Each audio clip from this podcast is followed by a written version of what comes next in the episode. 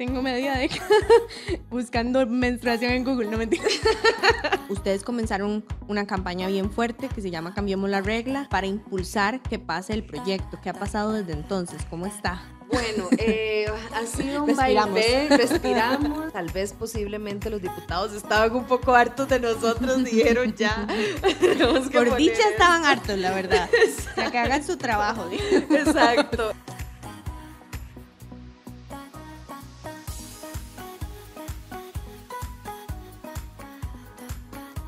Hola, ¿qué tal? Bienvenidos a un nuevo episodio de No Sos Especial, un episodio especial de No Sos Especial porque unimos fuerzas con la campaña Cambiemos la Regla. Y para explicarles sobre esta campaña, hoy tengo de invitada a Marisela Zamora. Bienvenida. Ella es la directora de nosotros Women Con- Connecting. Muchas gracias Diego por la invitación y por ser parte de Nosotros Especial. Cambiemos la regla es una campaña que nació en enero de este año eh, que busca una cosa fundamental y es poder pasar el proyecto de ley 22.421, Menstruación y Justicia, que es un proyecto de ley que busca quitarle todos los impuestos a los productos menstruales, dar acceso a la educación sobre educación menstrual a adolescentes, a personas de- del, del- del- del sistema de salud eh, y también asegurar que eh, chicas, adolescentes, mujeres que estén en procesos educativos y mujeres en cárceles tengan acceso a productos de eh, gestión menstrual. Y hoy, además, para pues hablar un poquito más del tema y para empatizar sobre el tema, estuvimos buscando historias que van desde de situaciones complicadas con los dolores que puede producir la menstruación hasta pues momentos ahí divertidos que chicas han pasado con el tema. Y pues nada, empecemos. Yo soy Diego Barracuda Y yo soy Marisela Zamora. y esto es No Sos Especial. Empezamos. Yo soy Diego Barracuda y esto es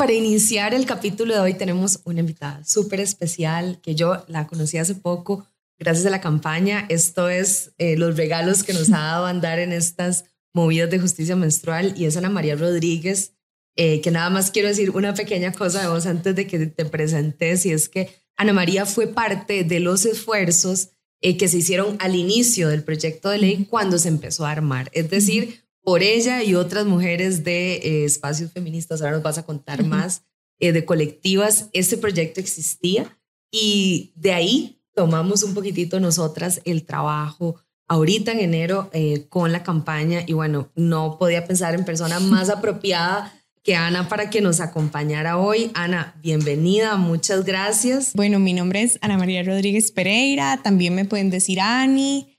Eh, yo soy una persona no binaria y una mujer. Soy, mi formación base es ingeniería en materiales, pero desde hace como cinco años me dedico a temas de sostenibilidad y género.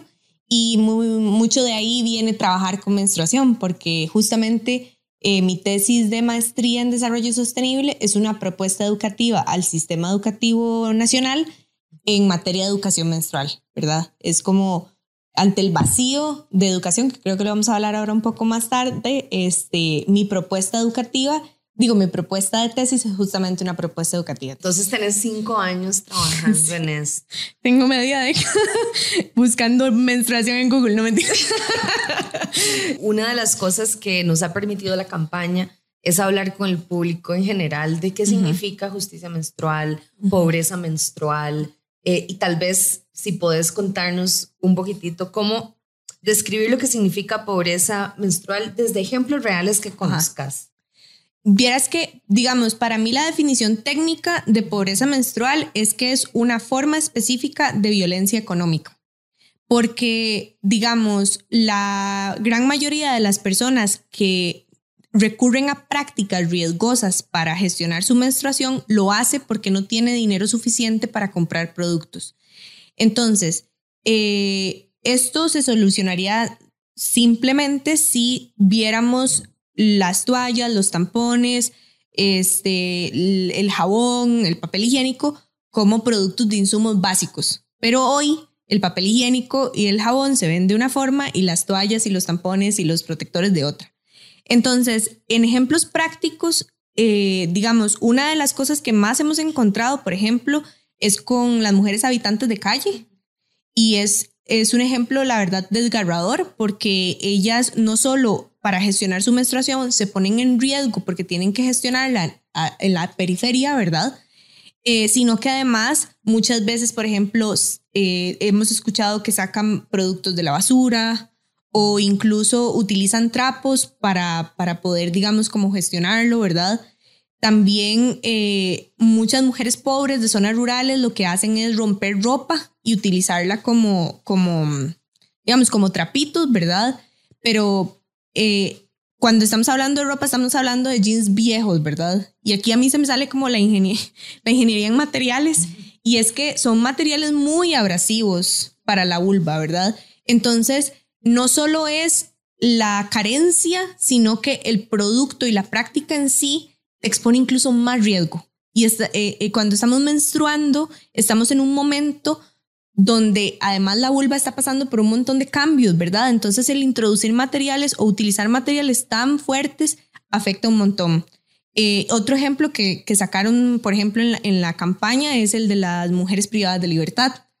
La primera vez que yo hablé de esto fue con una, con una muchacha que acababa de salir de la cárcel y ella nos contó que les daban productos menstruales vencidos.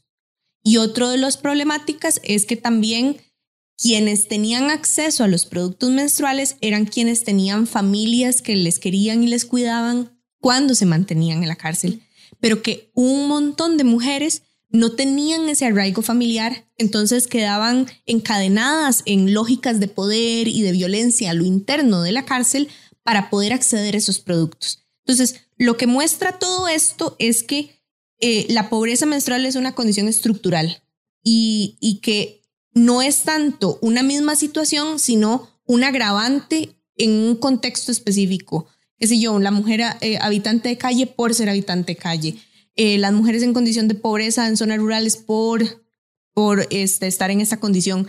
Entonces la solución también tiene que ser estructural, ¿verdad? Como que la provisión tiene que ser estructural.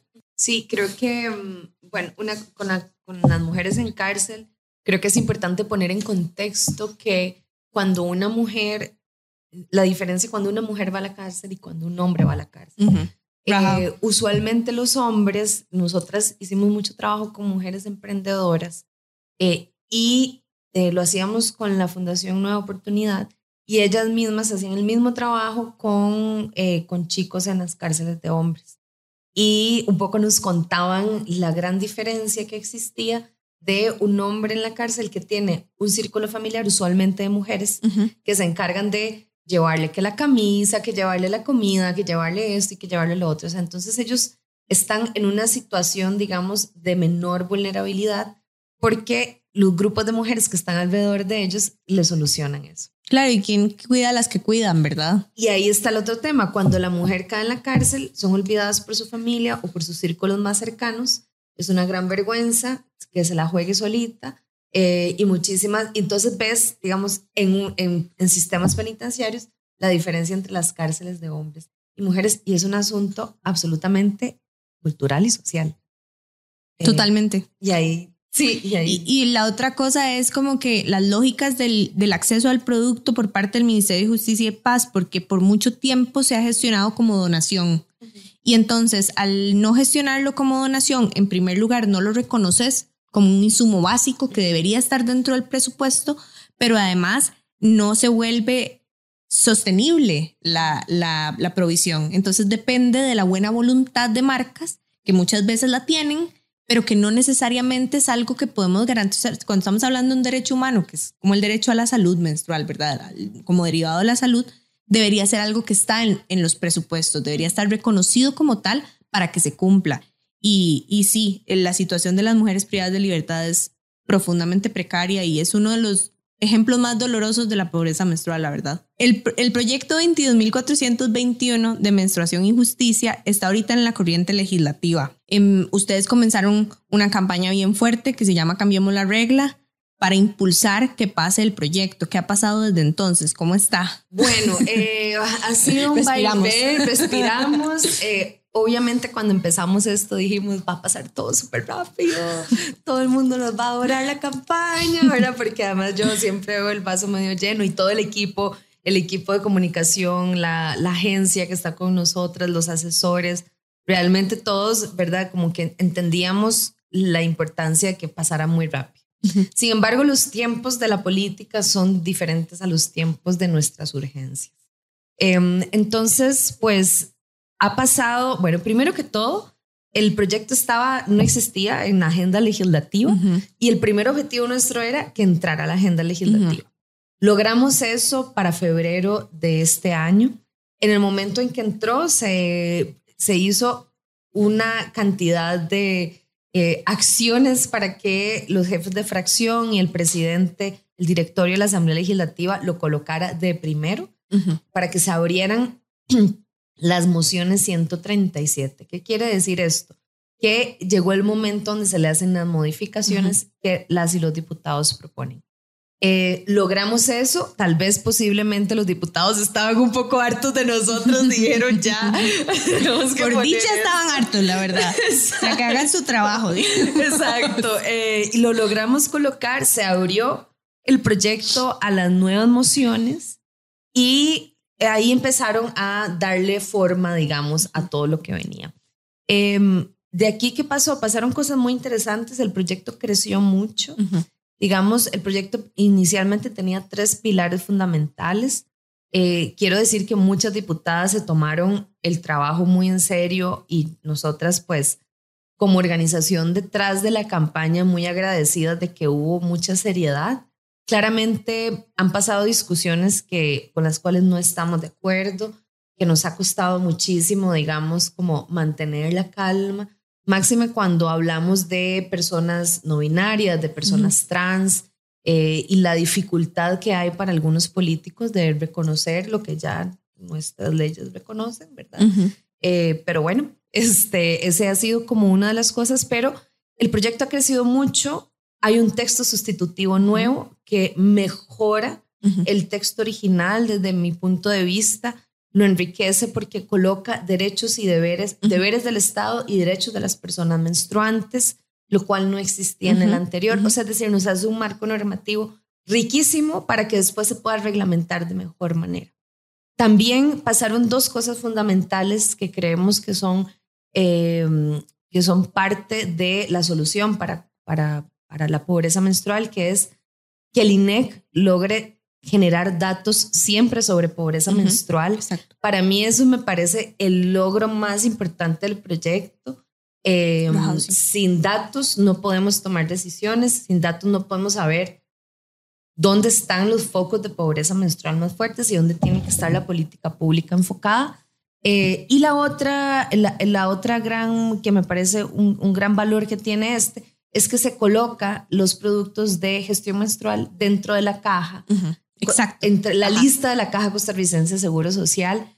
Entonces, nos permite no solo cubrir a población educativa, que era como el, el- el inicio del proyecto, sino que ahora podemos llegar a mujeres que están eh, en situación de pobreza, ¿verdad? Como en diferentes... Claro, y, y usar el EVA- los EVAIS como centros de distribución, ¿verdad? Y ha sido muy interesante ver cómo en el contexto costarricense eh, ya decir, ah, no, usted no puede hablar de, de menstruación es algo demasiado inaceptable. Como ver que sí se ha logrado un avance, pero que además la gente quiere que haya un cambio, quiere que se avance más. Y eso la verdad sí es muy esperanzador y muy bonito.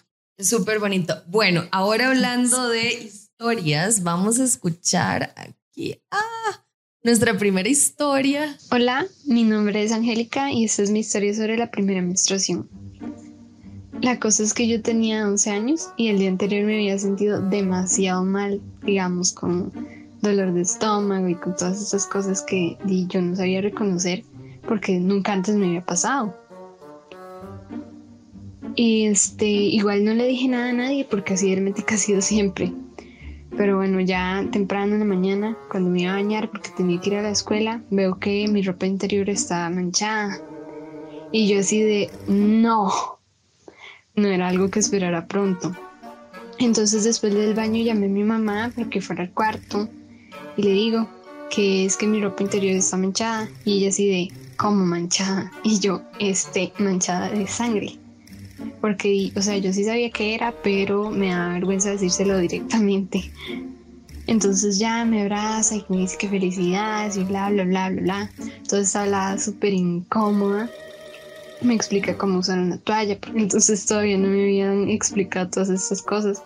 Solo en la escuela muy por encimita todo el tema de la menstruación que se ve en ciencias.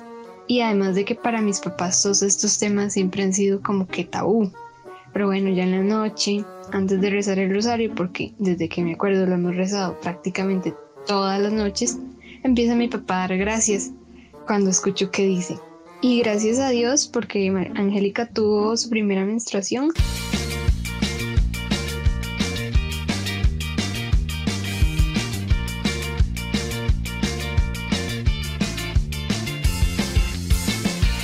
Yo nada más lo volví a ver con cara de qué putas, porque de ahí yo no entendía por qué carajos estaba dando gracias por ese medio rosario.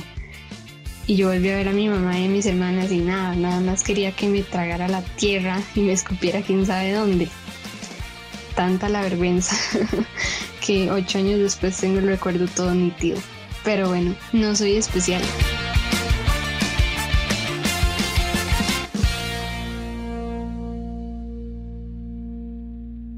La felicitación. Es tan común. Sí, hablábamos de las flores. A mí me trajeron flores.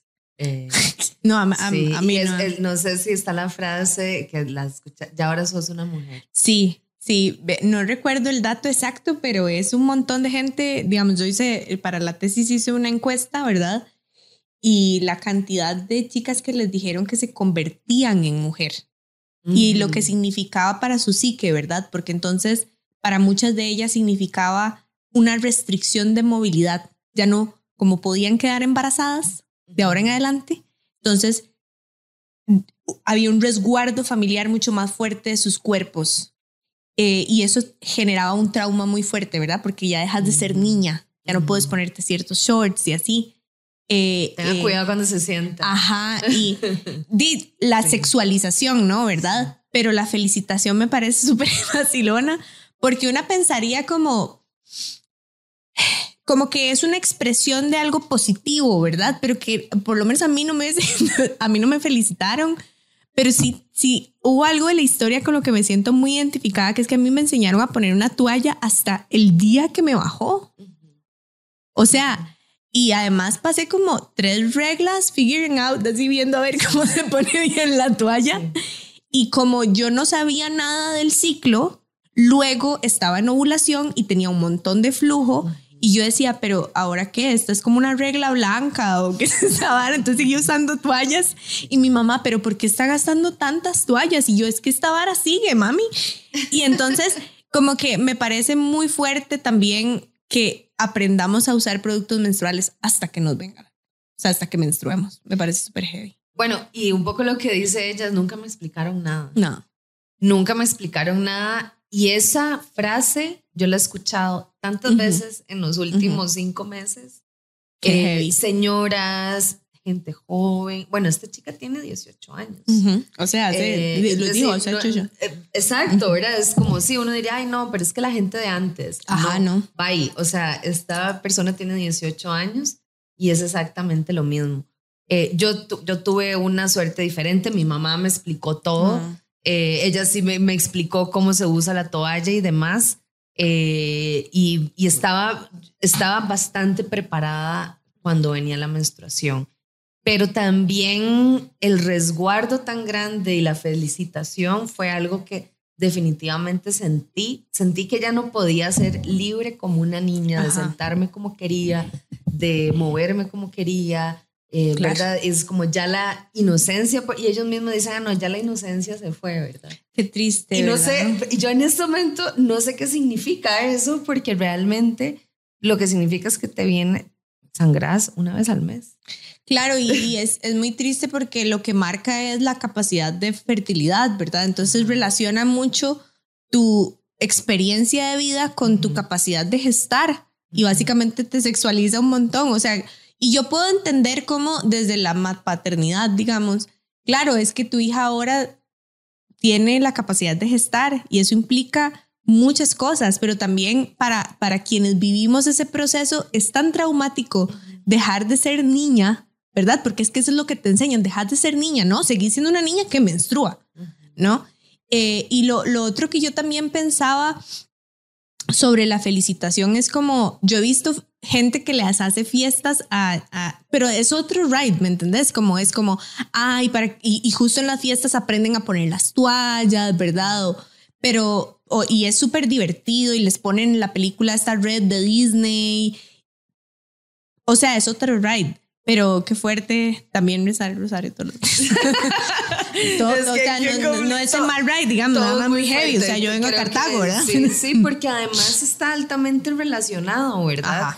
Eh, es decir, el, el, tema del cuerpo, de la salud, de la menstruación, eh, de, de, unas corrientes que son más conservadoras, eh, precisamente por visiones religiosas, ¿verdad? De, del cuerpo de la mujer y demás creo que ahí hay también como una barrera más de lo que nos enfrentamos.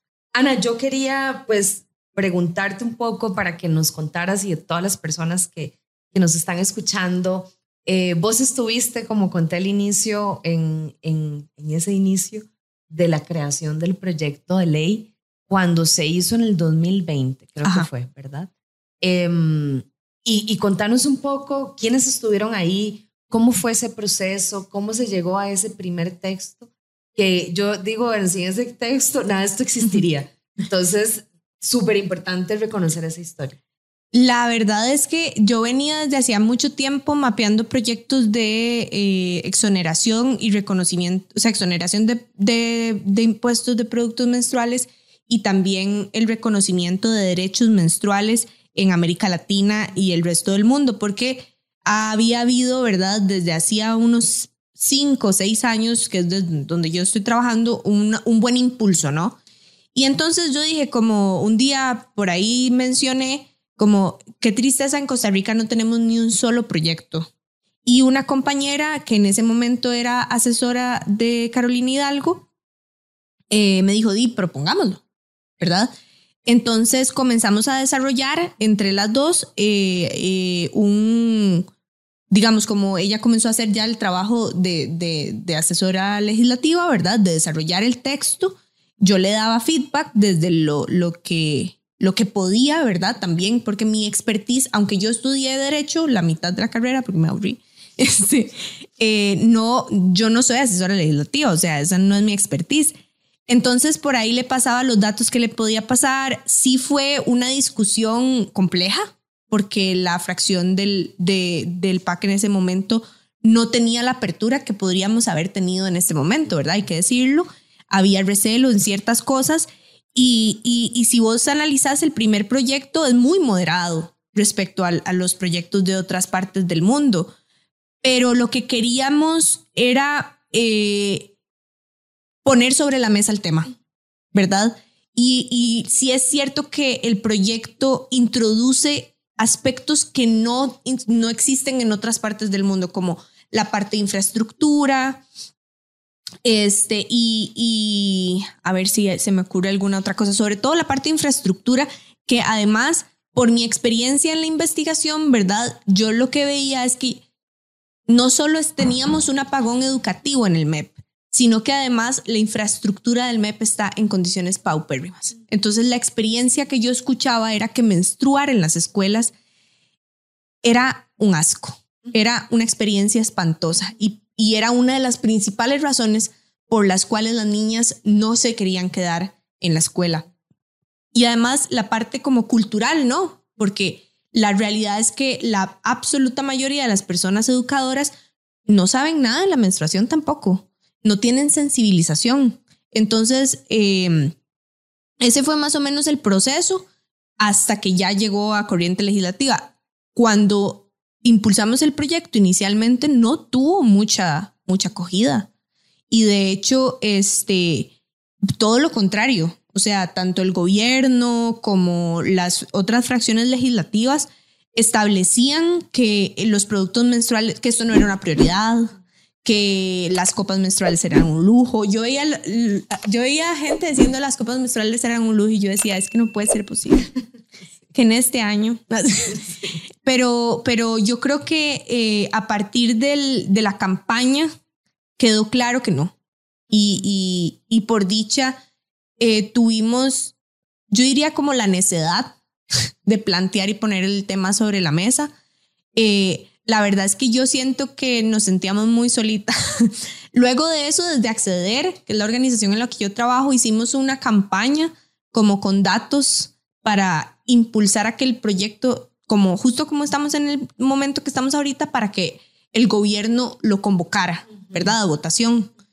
Eh, pero en ese momento el Ministerio de Hacienda tenía una resistencia muy fuerte en materia de impuestos, exactamente. Y, y, además había pasado como esta torta que habían incluido la copa dentro de, los, de la canasta básica y luego la habían quitado. Entonces había como un contexto muy complejo, pero yo creo que, que fue la certeza de que teníamos que comenzar a hablar de ese tema.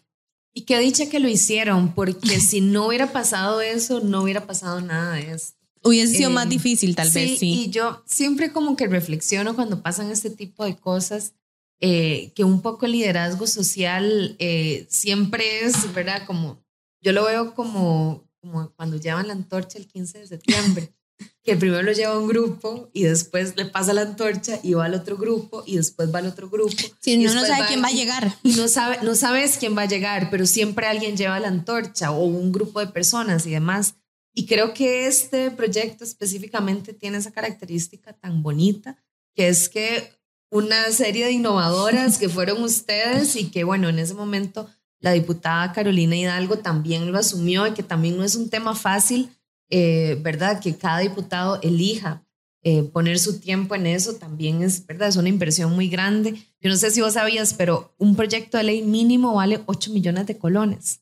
Eh, más o menos es el costo ¿verdad? Y eso es un costo de un proyecto, digamos, como lo vas. Rapidito. Rapidito, exactamente. Eso puede tener un costo muchísimo más grande. Entonces, digamos que sin eso no hubiera pasado esto y yo esperaría que después vengan otras organizaciones y retomen y se pueda seguir sosteniendo. Y eso pues me parece súper valioso. La otra pregunta que tenía es como, ¿qué aprendiste en este proceso? ¿Qué fue, qué es lo que te llevas de ese proceso inicial eh, ¿Cuáles fueron tus, así, tus gotitas de sabiduría? Yo creo que he aprendido un montón. O sea, no podría ni, ni dimensionar lo que he aprendido desde el 2020. Sobre todo, creo que eh, ha habido un cambio de lenguaje muy significativo en los últimos tres años, donde pasamos de ponerle el énfasis a la higiene y le ponemos el énfasis a la salud. Eh, es un debate todavía porque hay muchas feministas, sobre todo el sur global, que establecen que la palabra higiene es colonialista. Yo difiero porque en el contexto costarricense la palabra higiene tiene una pertinencia cultural asociada al aseo. Y para mí el aseo y la limpieza son cruciales para garantizar la salud. Pero creo que centrar en la salud y, ampliar sobre ese tema ha sido una de las cosas que a mí me ha ayudado más. Porque, eh, por ejemplo, ya la Organización Mundial de la Salud, justo el año pasado, hasta el año pasado, reconoció la salud menstrual como un tema de salud pública, que era lo que impulsábamos desde el sur, las feministas del sur global desde hacía mucho tiempo, ¿verdad? Pero el centrarlo en la salud te permite además meterlo en presupuestos, o sea, como que como la parte de menstruación venía muy, muy asociada a la parte de infraestructura de manejo, digamos, de heces, de aguas, claro que es la parte más cercana a mí, como, como desde la ingeniería, ¿verdad? Eh, el desplazar el centro a la salud ha sido uno de los aprendizajes más grandes porque además humaniza, ¿verdad? Cuando yo me centraba mucho en la parte de infraestructura y creo que eh, en, tanto en la investigación como en el desarrollo del proyecto, ver que lo que más persuade es, no son los datos, es que llega una persona y te diga, ¿sabe qué? Es que mi hija no puede ir a, la, a, la, escuela porque di, en la escuela no hay baño y entonces ella se está perdiendo cuatro días al mes como mínimo y entonces, y, es, y esos días, ¿quién se los No devuelve? hay baño, no hay papel higiénico. No, nadie hay- sabe nada de hay agua para menstruación. lavarse las manos. Y además, eh, lo que, con lo que me pasó a mí en Montes de Oca, me pasó en una escuela de- del cantón con mejor desarrollo humano de este país. Eh, si las chiquitas le pedían a la maestra toallas, las madres las regañaban porque las tenían que traer de la escuela. Ujú. Entonces, además, es un ambiente demasiado hostil para menstruar. No solo, no solo eh, ya es, ya te sentís como una mierda, no sabes nada de lo que te está pasando, además te regañan por necesitar lo que necesitas. Entonces, centrarlo en lo humano y contar la historia de quién está detrás de esta desigualdad, de esta pobreza, creo que fue eh, lo que me ha permitido más, porque además yo venía de, de una investigación súper cuantitativa, ¿verdad? O sea, yo mido un clavo y digo cuánto mide el clavo. Entonces, pero mi tesis era más una investigación cualitativa de qué es lo que piensa, qué es lo que siente la gente. Entonces, eso ha sido lo que más me ha ayudado, como ponerle la cara y lo humano a- al problema. Voy con Vas- tus vas- preguntas. vas vos. No, ves que ya hablamos de cuáles son los siguientes pasos de la campaña. Es así, pero para hacerme una pregunta más porque te queda una. Ajá. Ahora estabas hablando un poco de que han peloteado la implementación. ¿Qué pasa si el proyecto se aprueba? Digamos, como ya lo votan, digamos, en agosto. Si todo sale bien, eh, ¿qué pasa? Bueno, después de eso, eh, los proyectos entran en un proceso de reglamentación. Ajá. Eso es un proceso nuevo, eh, Sí. ¿verdad? Em, Sobre todo porque está asociado a un montón de instituciones públicas, ¿verdad? Ministerio de ahí es- Salud, DINAMU. Exactamente. Y ahí es donde, ¿verdad? Creo que viene una etapa muy fuerte para nosotras, las, las personas de sociedad civil, que estamos trabajando en esto de poder darle seguimiento. Hay experiencias, por ejemplo, la ley de, mm, que permite que los negocios pongan afuera sus mesitas para los restaurantes, eh, negocios al cielo abierto, creo que es que se llama.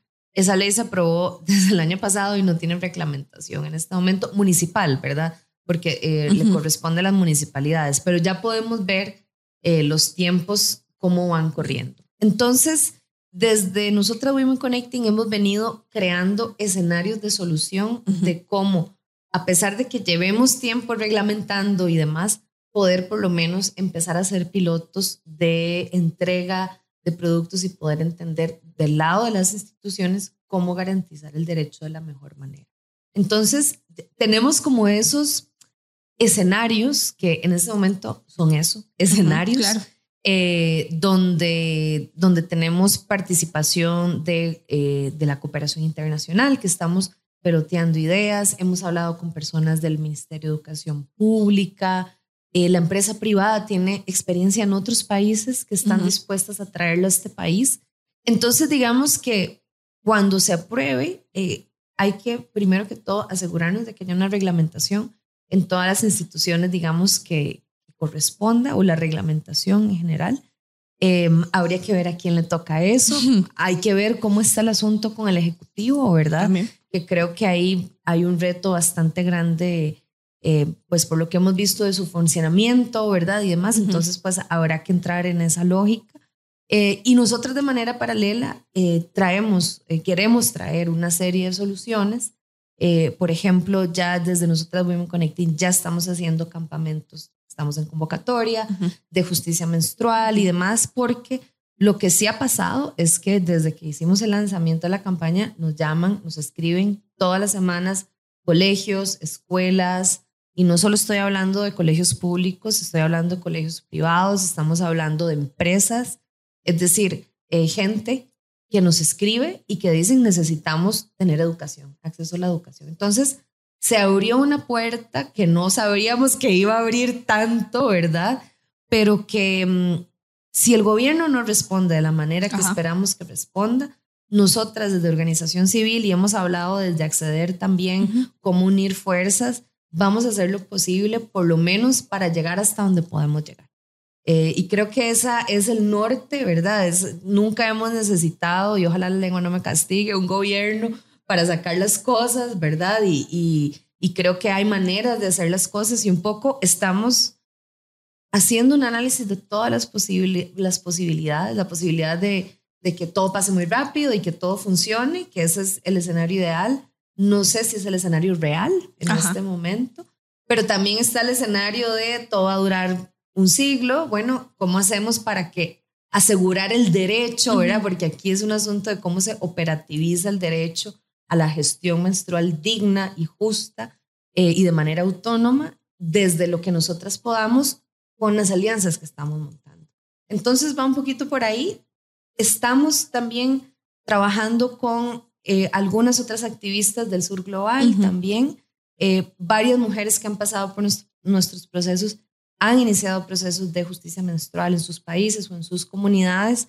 Entonces, pues nada, es decir, si no se logra algo a nivel más eh, formal, lo lograremos a través desde la sociedad civil. Y ese es un poquitito el norte. Casi, porque esa fue como más o menos la contradicción que yo me encontré, ¿verdad? Como yo recuerdo que eh, haciendo el, el, árbol del problema de la situación menstrual en Costa Rica, yo le decía a mis profesores de sostenibilidad, es que no hay nada, es que nadie sabe nada. Entonces, por eso mi proyecto es una propuesta educativa, ¿verdad? Porque yo, y, me decían, ¿y qué pasa si el MEP no se lo acepta? Y yo decía, es que yo parto de que el MEP no lo va a aceptar. Entonces, eh, eh, me alegra mucho también porque, bueno, ahorita, si todo sale bien, yo defiendo tesis a, eh, pronto, máximo en un mes, y ya va a haber una propuesta educativa, una propuesta que puede agarrar a una persona docente de zona rural y adaptarla a su realidad. Tal vez no pueda imprimir los materiales, tal vez no pueda este, acceder a todo, pero va a tener una batería de documentos, contenidos que le puede ayudar. Y es que la realidad, como vos decís, es que muchas veces no vamos a poder depender del gobierno, esa es la realidad, ¿verdad? Pero por dicha, y a, y a mí esto es una de las cosas que me parece mucho muy bella del, de la sociedad costarricense, pero yo sí creo en la gente, es que la gente quiere educación menstrual. Y, y, una de las cosas más lindas cuando yo dialogué con personas es que la imaginan, la imaginan liberadora, la imaginan, eh, imaginan un futuro donde aprender de menstruación existe. Y, yo creo que estamos cerca, porque hace cinco años yo no lo veía tan cerca y, y me alegra mucho como escuchar que de los dos lados llegamos a la misma conclusión de que vamos por eso, sea lo que sea, el proyecto va avanzando. Me encanta. Nos queda, bueno, tenemos que escuchar una historia más. Tenemos tres historias. Ya viene la otra. Hola, mi nombre es Jennifer y hoy voy a compartir mi anécdota sobre mi primera menstruación. Bueno, primero en ese momento yo tenía 18 años y no me había bajado y antes de, eso nunca había tenido ninguna señal ni nada, entonces la verdad es que yo nunca andaba preparada, nunca andaba toallas, etc. Esta anécdota se sitúa en el colegio, entonces para mí fue mucho más dramático. Todos los años muchos saben que se celebra el Festival Estudiantil de las Artes y ese año la verdad yo decidí bailar con una amiga y mi hermana ya que somos bailarinas de danza contemporánea y pues ese año quisimos bailar en el cole. Yo ya había bailado en muchos otros lugares, pero nunca en el colegio. Entonces yo estaba súper nerviosa. Y más porque, bueno, uno sabe cómo son los chiquillos y las chiquillas del colegio a esas edades. Bueno, eh, nos toca a nosotras y empieza la presentación. Y todo bien, yo estoy súper concentrada y veo que mis compañeras también, entonces estoy segura, pero como todo buen artista escénico siempre está atento al público. Entonces eh, yo sigo en lo mío y empiezo a escuchar risas como burlescas y murmullos. Y yo pues paniqué un momento porque estoy segura de que lo estamos haciendo bien. Igual sigo, ¿verdad? seguimos y terminamos y todo bien. Y cuando terminamos veo que todo el gimnasio está mirándome fijamente y escucho que el muchacho que estaba presentando empezó a callar a los estudiantes y a pedir respeto y así. Y yo estaba muy confundida. Yo, ¿qué pasó? Y yo estaba así temblando, entonces de los nervios yo dije, no, vámonos, digamos, ya terminamos, nos fuimos a las gradas donde estábamos y todo el mundo sigue viéndome fijamente hasta que una compañera me hace, Jennifer, volteate. Y ahí fue donde vi. Mi pantalón era verde claro. Entonces estaba llena de sangre, pero parece como si alguien me hubiera apuñalado.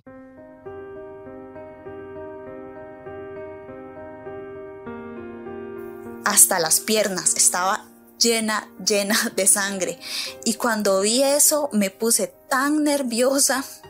Primero, de los nervios porque era mi primera menstruación y segundo porque ya había entendido el contexto, que había pasado. Todo el mundo se empezó a reír y yo me quedo viendo así a toda la gente y, se empiezan a reír y yo salí corriendo ya llorando desconsoladamente.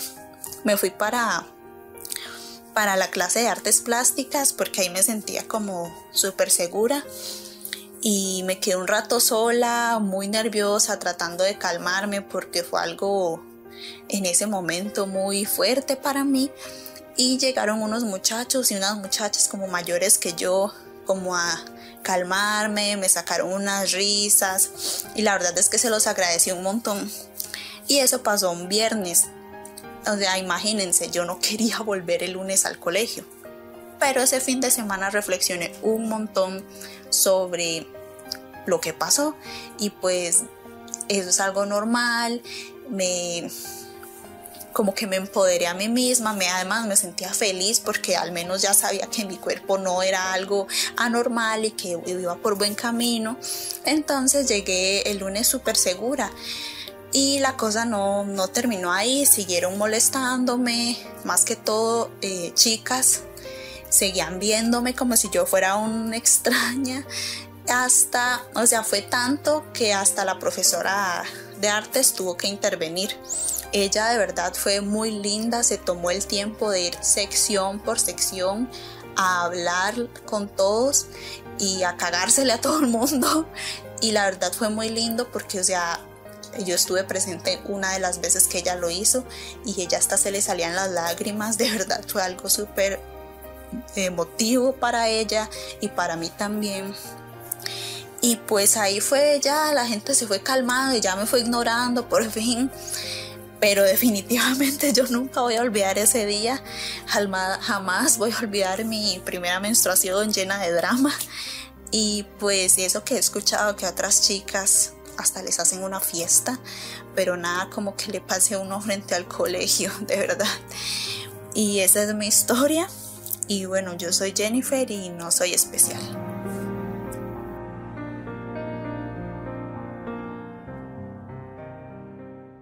Qué, qué, historia la de Jennifer, ¿verdad? Qué fuerte. Porque además, una de las cosas que se mencionan en muchas investigaciones es que el trauma asociado al tabú menstrual es muy, muy fuerte, porque mancharse socialmente tiene un peso súper fuerte, se te, o sea, se te asocia con ser cochina, eh, descuidada, y es súper triste porque además de, no sabes nada de lo que te está pasando, digamos. Entonces, que, que, pero qué dicha que encontró un contexto donde habían personas adultas responsables que las cuidaron. Eso me parece maravilloso. Bueno, eh, creo que además esto se aúna como a los datos que arroja de América Latina de que la mayoría de niñas y adolescentes encuentran vergonzoso hablar sobre su menstruación eh, y que se, que se vuelve un objeto de burlas para ellas, ¿verdad? Y entonces también no solo no voy a la escuela o al colegio porque no tengo lo suficiente, sino porque también se convierte en una vergüenza para mí. Claro. Eh, y, y, resuena muchísimo, ¿verdad? Con la realidad de muchas niñas y adolescentes que simplemente no pueden hablar de eso. Y mujeres también. Claro. Y qué importante también la parte de la, de, de la infraestructura inmaterial. Y a esto me refiero, digamos, el que ella haya tenido personas docentes que se hayan hecho cargo de aclararle a todo el mundo que es inaceptable que haya violencia menstrual, ¿verdad? Porque una de las cosas que propone el proyecto 22.421 de menstruación y justicia es la infraestructura menstrual y una de las infraestructuras es la inmaterial. Y eso significa que haya protocolos de atención en casos de crisis menstruales, pero también protocolos de atención en caso de violencia menstrual. Y esta, esta maestra lo hizo intuitivamente, humanamente, ¿verdad? Pero deben existir, debe existir porque la realidad es que la mayoría de los niños se enteran de la menstruación en las escuelas y se enteran y se vuelve una fuente de burla y bullying. Entonces, si no atajamos esa violencia desde la institucionalidad, se profundiza. Y a mí me parece que el ejemplo de, de Jennifer es eh, qué, experiencia más dura, pero qué, valentía también de contarla, ¿verdad? Y, y qué, dicha que nos la comparte porque nos permite ver el rol que tiene el personal educativo en que un evento sea o súper retraumatizante, ¿verdad? Como le pasó a ella, pero que ahora pueda contarlo desde lo liberador, ¿no? Ella, todo el mundo me dejó de joder en algún punto. Esto dejó de doler, ¿no? Creo que ahí también habla de la necesidad de esa educación. Claro. Eh, bueno, porque obviamente lo que se hizo fue atención a la crisis. Eso fue lo que hizo la profe y, y atendió la crisis de una manera, digamos, protegiéndola a ella primero que todo, que es lo más importante. Pero digamos, ¿qué hubiera pasado si todas esas personas hubieran tenido acceso a una educación menstrual? Eso hubiera sido un evento más. Sí. Las compañeras, en vez de juzgarla que decían, ¿verdad? Y que la molestaban, hubieran sido sus aliadas. Por ahí sigue bailando. Eh, o exactamente, ¿verdad? Es como pasó esto. Y entonces ahí es donde nos, nos damos cuenta de la importancia medular de la educación y el Claro. acceso a la información. Totalmente. Y creo que ahí ese es como un punto que el proyecto de ley propone y que los que me parecen más importantes. ¿Cuántos profesores de física? ¿Verdad? Ese siempre es como el tema de nosotras, ¿verdad? Es como, hoy tengo la regla y tengo educación física, ¿verdad?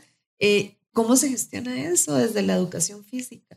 ¿Cuántas Ujú. chicas nos hicieron sentir mal? Ah, eso es una pendeja. Eso no es nada, vaya, corre una milla y uno, Y sobre todo ante la evidencia de que hasta una cuarta parte, hasta la mitad, dependiendo de las poblaciones que se estudien, quienes menstruamos, o sea, en muchas ocasiones experimentamos dolores incapacitantes asociados a patologías o a problemas emocionales o pero digamos yo yo pensaba mucho mientras leía cómo hace yo yo no me imagino a una chica en la escuela teniendo que correr una milla con endometriosis claro se desmayan se desmayan que es lo que pasa en las escuelas y en los colegios y todo el mundo dice que que son unas payasas y no es que el dolor que están viviendo es tan fuerte que no pueden, no pueden gestionarlo y, y, y la validación social de ese dolor, la comprensión social no puede existir si no hay educación, ¿verdad?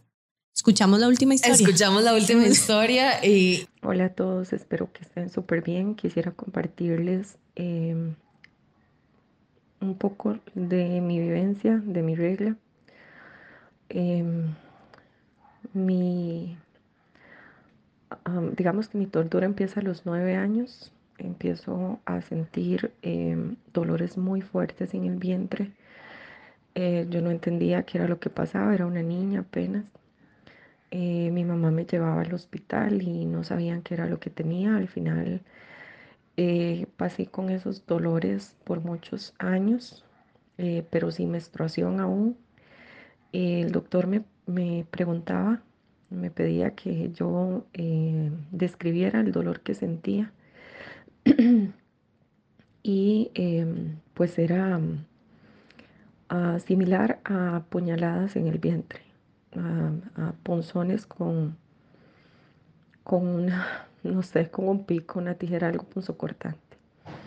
Así durante muchos años, hasta que a los 13 años am, y medio que tuve mi primer menstruación, empecé con otro tipo de complicaciones.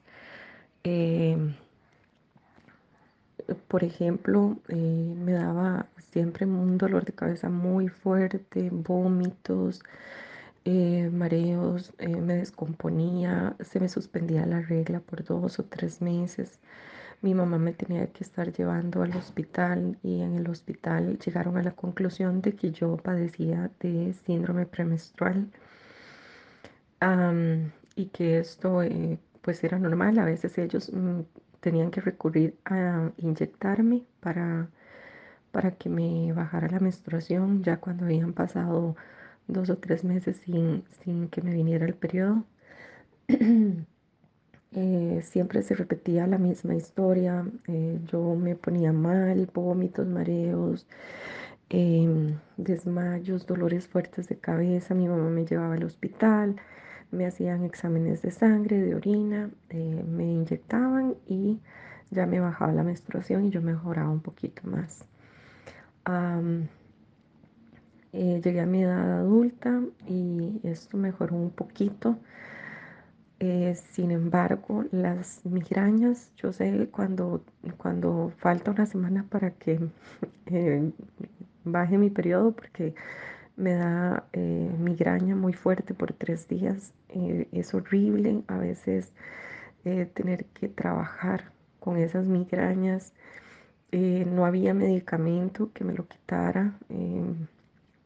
He probado de todo. En, el hospital me ponían placil, migre, migretil, migredadorixina, bueno, de todo y aún así no lograba eh, aliviar el, dolor de la migraña. a veces en el trabajo pues no me daban permiso o, a veces me tocaba ir a alguna reunión con un cliente, alguna cita con un cliente y yo no toleraba ni siquiera la luz, no toleraba el sonido y aún así tenía que trabajar. Entonces, digamos que ha sido complicado. Ahorita, eh, después de, mis dos hijos, mm, ahorita tengo 41 años y lo único, digamos, en este momento que, que sí me sigue afectando es el tema de la migraña, em, una semana antes de la menstruación pero sé que hay historias terribles, esta es la mía y bueno, gracias por permitirme compartirla. No recuerdo el nombre. Creo que no lo dijo. Pero qué, qué, mm, qué diferente cuando escuchas, ¿verdad?, sobre el dolor. Yo que, que, bueno, he escuchado mucho sobre dolores menstruales, pero sobre todo lo he investigado numéricamente, ¿verdad? Y lo que nos dice la evidencia es que eh, las mujeres sobre todo duran hasta siete años en encontrar un diagnóstico, porque la invisibilización, el menosprecio de su dolor es tan fuerte que eh, no nadie les cree, ¿verdad? Y, lo que menciona ella es no solo es eso, sino además cómo en, en el contexto social menstruar en esa condición es, es, es, imposible. Lo hablábamos ahora, ¿verdad? ¿Cómo hace para correr una chica con endometriosis la milla? Dice, desmaya. Este, como contaba la, la compa. Em, qué triste, porque además pareciera por lo que suena que no es solo la menstruación, sino más bien es una cuestión premenstrual. Y, y se lo digo por si le sirve, que está más asociada a la degradación del óvulo, ¿verdad? La producción de progesterona y, y estrógenos que entonces parte de conocer nuestro ciclo básico, ¿verdad? De cuáles son las hormonas que están involucradas, a qué personal profesional podemos ir y que justo por eso es que la propuesta educativa que yo hago es desde el autoconocimiento. Porque una de las cosas que yo me planteaba era, ¿qué hago con el sistema médico? Que no le cree a las mujeres sobre el dolor. Yo no podía cambiar a los médicos patriarcales pero sí puedo cambiar que una mujer llegue sabiendo muy bien que le duele, cómo le duele, que, pueda explicar con herramientas que le permitan a la persona profesional de la salud escuchar mejor. Porque yo creo que una de las principales cosas es que además las chicas no conocen sus cuerpos y no saben cómo comunicar sus dolores, ¿verdad? Eh, pero qué historia más dura y ojalá eh, la compañera, la, la, chica encuentre... Mm, un diagnóstico. Sí, ¿verdad? Sobre todo, y, y, porque yo que he vivido migrañas, no, es imposible hacer cualquier cosa con migrañas. Es, es, imposible y bueno, el, el último dato que, que, anda en todo lado es como, bueno, un dolor de ovarios se parece a un ataque al corazón. Sí. se lo vi ahorita y yo dije, puedo morir. Andamos todas infartadas. Andamos infartadas una vez al mes. Media humanidad infartada una vez al mes. Y, y, como si nada, y tenés que, que, tenés que ir a ver clientes, tenés que ir al colegio y, tenés que callar ese dolor. Yo creo que también una de las cosas más tristes es callarlo como si no existiera, ¿no? Un día se estaba viendo un show de stand-up comedy eh, para ir cerrando porque me dio un montón de risa eh, y habla de cómo la publicidad y las marcas han, ¿verdad? Como no nos hacen el favor para nada, ¿verdad? Es como, ay, sí, andas en tus días, ve a correr. Y entonces, Tú lo puedes hacer todo. todo, que nada te detenga. Y uno es como, Dios mío, necesito detenerme porque no aguanto. Por favor, cuerpo". deténganme, por favor. Póngame una pausa. Sí, Sí, no. entonces, cuando hablamos de educación, y esa es como la otra, ¿verdad? Es como, no hablamos solo de educación para las mujeres, para el personal de salud, Exacto.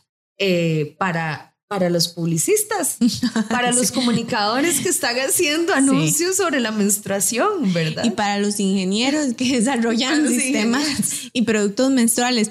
Pero, eh, y, y para ir cerrando, Marisela, ¿vos cómo imaginás un futuro con educación menstrual? Lo que más me imagino son mujeres libres teniendo total control y autonomía sobre sus cuerpos y sobre la gestión de su menstruación. Y también una cosa que he aprendido muchísimo en este proceso es escuchar a otras culturas de cómo asumen la menstruación, a otras mujeres. Eh, tuve la oportunidad de escuchar a unas chicas mexicanas de. ¿Verdad? Que más bien están en contra de, de, todo, de toda esta alta productividad que Ajá, tenemos que ajá. tener durante la menstruación. Y hay toda una, ¿verdad? Con toda una serie de rituales que ellos tienen. Yo digo, para mí es la libertad Ajá. de que una mujer, conforme su contexto sociocultural, pueda elegir cómo vivir su menstruación de manera digna, que si quieren que no las detenga, ¿verdad? Que puedan asumir eso, pero que también si, si, si parte de su cultura es eh, Detenerse. detenerse, que lo puedan hacer con total libertad. Eh, y sobre todo, las, mis, ¿verdad? Como un, uno de los conceptos que me parece más importante y donde visualizo el futuro es como la menstruación es un signo vital Claro. de las mujeres. Totalmente. Entonces estamos Es una hablando señal que de es, salud. un- es una señal de salud del mundo. Ujú. Y entonces, ¿cómo me imagino ese mundo? Yo me imagino un mundo donde hay mujeres libres tomando decisiones autónomas sobre sus cuerpos, sobre su- la gestión de su menstruación, pero sobre todo imagino sociedades muchísimo más saludables. ¿Cuántas enfermedades estamos teniendo o, eh, o provocando, además, por el desconocimiento? Eso es un poquito como yo lo visualizo. ¿Cómo lo visualizas vos? Vieras que justamente el, el- el equipo de fútbol de, eh, femenino o de chicas de Estados Unidos eh, incorporó dentro de sus entrenamientos eh, que el entrenamiento de cada una de las chicas está asociado a su ciclo. Y entonces eh, fue muy interesante porque la- justo una de las poquísimas investigaciones que hay en Costa Rica sobre la relación entre ciclo menstrual o ciclo hormonal y, o- y la menstruación era eh, digamos, como, como la productividad o flexibilidad de chicas en un equipo, ¿verdad? Y una de las cosas que muestran las investigaciones es que eh, durante la menstruación y la ovulación se debe detener, se debe parar, porque el riesgo a lesionarse es enorme.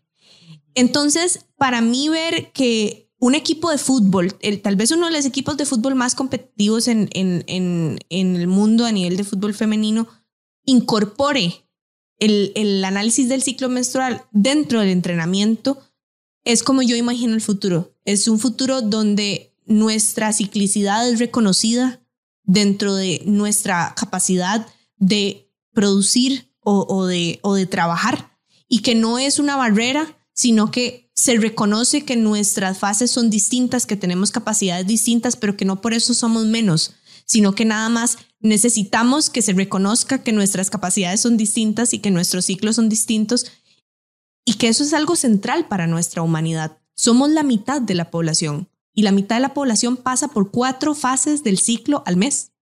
Entonces, a mí me parece súper súper lindo imaginar un mundo donde, donde no solo menstruar, sino ovular o andar premenstrual deja de ser un pedo porque todo el mundo lo entiende y es así de simple.